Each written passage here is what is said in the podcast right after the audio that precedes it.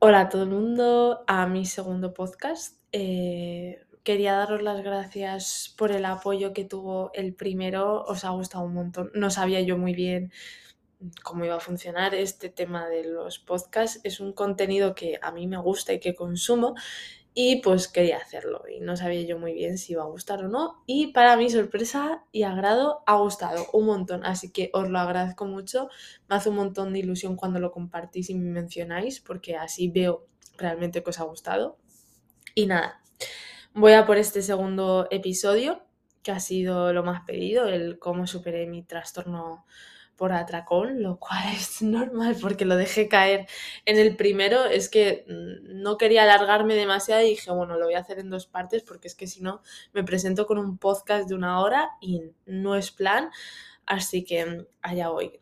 Em, si no has escuchado el anterior, evidentemente hazlo para poder entender bien este, ¿vale? En el momento en el cual yo me di cuenta de que tenía un trastorno, como os dije, que lo vi en clase, ¿no? Lo leí y dije, coño, esto es lo que me pasa a mí. Eh, creo que tengo un trastorno por atracón, no es normal, tengo un problema. Pues cuando yo fui consciente de esto, eh, fue mi punto de inflexión porque me di cuenta de que mi problema era real, lo acepté y empezó el cambio. O sea, aquí sí puedo decir que fue de un día para otro. O sea, aquí empezó el cambio. Tuve claro que lo primero que tenía que hacer era disminuir mi foco sobre la alimentación. Era lo que, lo que mayor malestar me, me generaba. Yo me pasaba el día pensando en comida, en calorías, en macronutrientes, en qué iba a comer en la siguiente comida. Eh, estaba comiendo y estaba planeando la siguiente comida o incluso estaba comiendo y estaba pensando en lo poco que me quedaba para que esa comida se acabase. Eh, planeaba todo mi día en función de cuántas calorías he consumido hoy, cuántas calorías he quemado, si he andado X, si me he movido, si he entrenado, si no he entrenado. O sea, esto era algo que tenía que parar y era lo que mayor malestar a mí me, me generaba realmente. Era un montón de energía desperdiciada en, en eso. Era energía que podía estar depositando en otra cosa. Así que como os podréis imaginar, esto es algo muy incapacitante. Realmente una persona que tiene un trastorno de la conducta alimentaria es, un trastorno mental, que esto es algo que la gente no se para a pensar y se creen que es algo como físico, ¿no? Como pues come más y ya está. No, amiga, no, no es eso. Así que bueno, no me enrollo, que me voy muy rápido por las ramas. Lo primero que yo hice fue desinstalar MyFitnessPal que era la aplicación que utilizaba para contabilizar todo lo que comía a lo largo del día. Así de sencillo, la borré. Dejé de contar calorías, dejé de contar macros. Evidentemente, después de tanto tiempo contabilizando y pesando, alimentos, pues yo más o menos sabía comer exactamente mm, como lo venía haciendo. Pero esta vez yo me permití comer mayor cantidad porque realmente tenía hambre. Esto es algo importante. Yo vivía en un déficit calórico permanente, eh, me restringía de forma constante, comía poco, mis comidas no me saciaban del todo, entonces me permití echar más comida al plato. O sea, fueron las dos cosas primeras que hice. Desinstalar la aplicación y en mis comidas decir, joder, voy a comer más voy a echarme más, más, más plasta, más pasta, voy a echarme más arroz, voy a echarme mayor cantidad de lo que yo quiera, mayor aceite a la sartén porque me apetece, ¿vale? Porque yo quiero, sin contarlo, sin pesarlo. Esto fue un gran cambio y fue el primero que di y el que, el que menos esfuerzo me costó dar. El siguiente paso que di fue intentar introducir eh, los alimentos que me daban miedo, ¿vale? Yo tenía cierto miedo a ciertos alimentos, yo seguía restringiendo algunos, de hecho era un miedo irracional porque yo restringía y tenía miedo a como a un listado, ¿no? De alimentos, digamos, eran unos en concretos.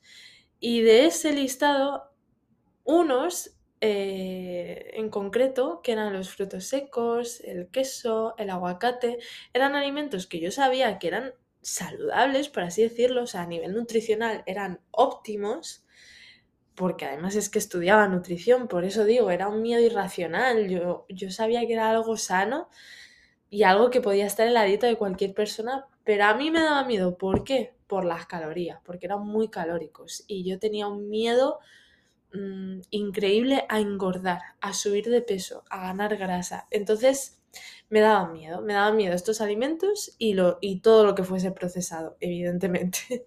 Faltaría más. Así que mm, lo primero que hice fue introducir estos alimentos, los que yo consideraba que sí eran saludables a nivel nutricional, eran óptimos, pero bueno, eran muy calóricos, pues estos me costó un poquito menos de esfuerzo introducirlos. Abrí mi abanico de alimentos y empecé a comer también eh, esos alimentos más mayor cantidad en el plato y no contabilizar, no pesar.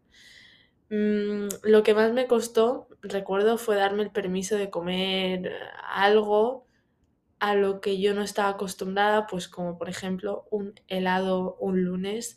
O sea, estuve años dedicando un día del fin de semana a comer mm, todo lo que se me antojase, a poder ser lo más guarro que hubiese. Pues era de esperar que me, diera, que me diera miedo hacerlo otro día. Si lo pensáis es normal. O sea, aunque es un miedo irracional, como he dicho antes, ya que tu cuerpo no sabe si es lunes, si es sábado, o sea, el impacto de ese lado es exactamente el mismo. Que te lo comas un sábado, que te lo comas un lunes, con la diferencia de que si te lo tomas cuando realmente te apetece, cuando a ti te surge el antojo y te lo tomas, pues la diferencia es que ahí estás satisfaciendo esa necesidad puntual. En cambio, si tú te aguantas y esperas cinco malditos días, pues ya no vas a querer un helado, vas a querer 20. Es algo normal y lógico. Así que lo siguiente que hice eh, fue intentar introducir em, estos alimentos también. O sea, el introducir alimentos no fue de golpe, todos no. Fue de poquito a poco, los que menos miedo me daban los iba introduciendo. Poco a poco me retaba a, mover quizá el día de eliminé evidentemente el meal, ¿no? El famoso meal lo, lo eliminé, no tenía un día para esa comida libre, sino que permití flexibilidad a lo largo de la semana y dije, vale, ya no vas a tener este cheat meal. A partir de ahora, si cualquier día de la semana alguien te propone ir a comer o cenar o no sé, es el cumpleaños de tu mejor amiga y lo quiere celebrar un miércoles, cualquier día, ¿vale? Yo tenía muy arraigado el salir fuera, salir a cenar con fin de semana es lo más normal, ¿no? Porque entre diario mm, hacemos cosas, pero bueno, al final la vida universitaria no iba a clase, o sea que podía ir cualquier día. Yo cancelaba planes, o sea, si a mí alguien me planeaba un martes ir a cenar, yo lo cancelaba, o sea, era algo mm, que no podía ocurrir. Así que lo que hice fue darme el permiso de decir, no vas a tener una comida libre el sábado, sino que a partir de ahora si alguien te propone salir a comer, salir a cenar, le vas a decir que sí. Evidentemente si te apetece y si puedes, ¿no? Pero le vas a decir que sí, no te vas a engañar a ti misma. el 80% de las veces vas a poder, ¿vale? Te va a apetecer. No te autoengañes, vas a querer ir. Y te vas a permitir comer lo que realmente te apetezca. Y así lo hice. No fue fácil. O sea, no lo hice quitándome el miedo y después haciéndolo. No, no, lo hice con miedo, lo hice con esfuerzo, lo hice aún costándome, lo hice aún sintiéndome incómoda haciéndolo. Yo recuerdo que lo pasaba realmente mal cuando a lo mejor en una semana se me juntaban tres o cuatro eventos, ¿vale? Pues cuando había a lo mejor un puente o se juntaban varios cumpleaños o, las famosas navidades, ¿no? Que al final no es solamente Nochebuena, Nochevieja, es también la cena con tus amigos, la cena con tu pareja, la cena con los padres de tu pareja, em, la cena de empresa aunque no tuviese, la cena de los del gimnasio, la cena de... O sea, al final lo piensas y son un montón de, de eventos y por eso las navidades para alguien que tiene un TCA pues son épocas muy, muy complicadas. Lo que venía diciendo, yo lo pasaba realmente mal, la verdad. O sea, muy, muy mal. Pero bueno, fui haciéndolo y al final es algo, es algo que acabas normalizando, quieras o no. Esto me llevó mucho tiempo, o sea, no ocurre en un lapso de un mes, ni mucho menos, ni de dos, ni de tres. O sea, esto fue un proceso de mínimo, mínimo, el normalizar poder tener varios eventos a la semana, mínimo ponle un año, un año un poquito menos, no más de un año, pero sí que me llevó bastante tiempo, ¿vale? Porque inevitablemente yo volvía a compensar, ya que mi miedo más profundo realmente era el de engordar y ganar grasa. Eh, y esto es algo que tienes que tener muy claro si tú vienes de una restricción calórica muy dura y de estar en un déficit muy prolongado con un TCA, en tu recuperación vas a subir de peso y yo era algo que no, que no quería aceptar, no quería. Entonces, esto sin duda fue lo que más me costó aceptar. De hecho, cuando yo ya pensaba que tenía mi trastorno superado, no era así, ya que estaba tranquila siempre y cuando pues no subiera de peso, ¿no? Era como, sí, lo tengo, lo tengo controlado, ¿eh? lo tengo controlado, ya, ya no me importa ir a cenar un martes pero en el fondo yo seguía controlando que no subiera de peso, que no engordase. Entonces eran idas y venidas, esto no es un proceso lineal, no fui dando el primer paso, luego el segundo, luego el tercero genial, sin ninguna recaída ni mucho menos, sino que había etapas mejores, había etapas peores, había días muy malos, había días muy buenos.